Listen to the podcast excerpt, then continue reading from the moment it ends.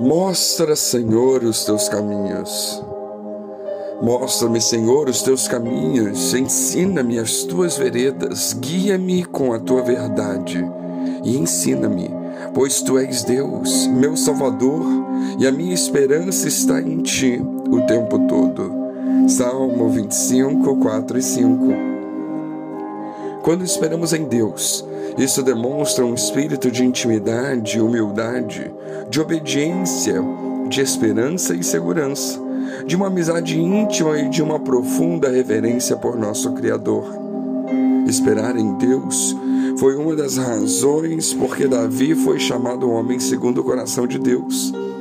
Deus era a sua segurança e ele confiou em Deus em todos os aspectos de sua vida.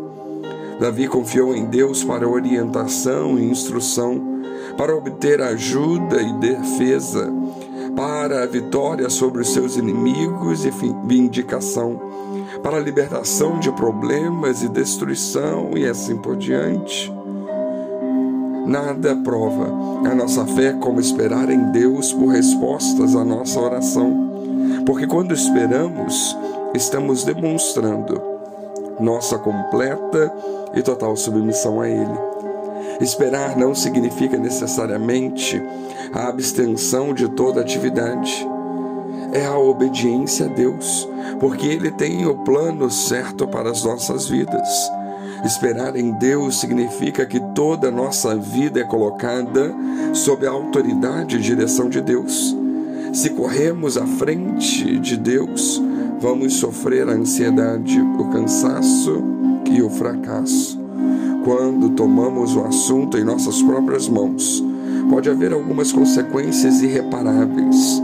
E há muitos exemplos na Bíblia, como Abraão e Sara, que não esperando pela promessa de Deus, ou quem sabe Saul usurpando o papel de um sacerdote.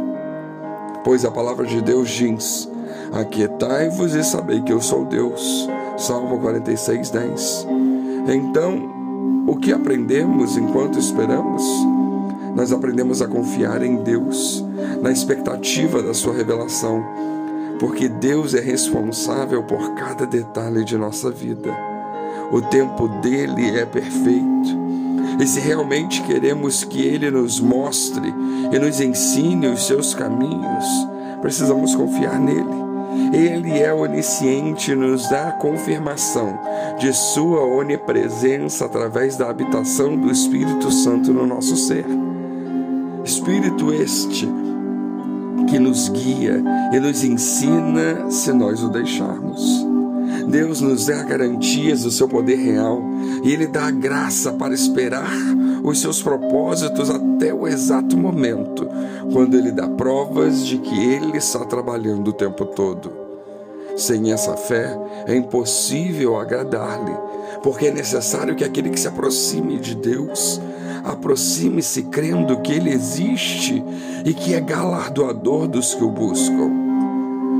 A resposta a espera é por meio da oração, com força, com coragem, e nos alegramos e confiamos no seu santo nome e no seu amor infalível.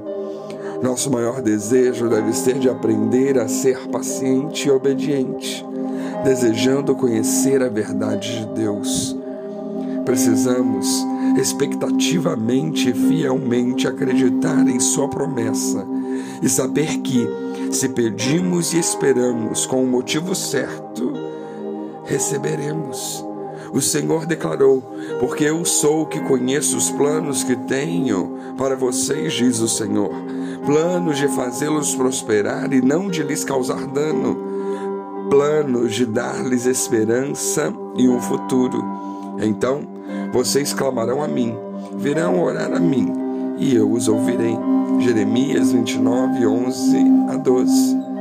E também Isaías 40, 31, que nos diz: Mas os que esperam no Senhor renovarão as suas forças, subirão com asas como águias, correrão e não se cansarão, caminharão e não se fadigarão. Esperar não é fácil, mas se podemos aprender a esperar em Deus, vamos viver uma vida mais gratificante e livre de estresse. Ter paciência e confiar no Senhor é um dos maiores princípios da vida que devemos aprender. Portanto, confiemos no Senhor de todo o nosso coração e não nos apoiemos em nosso próprio entendimento.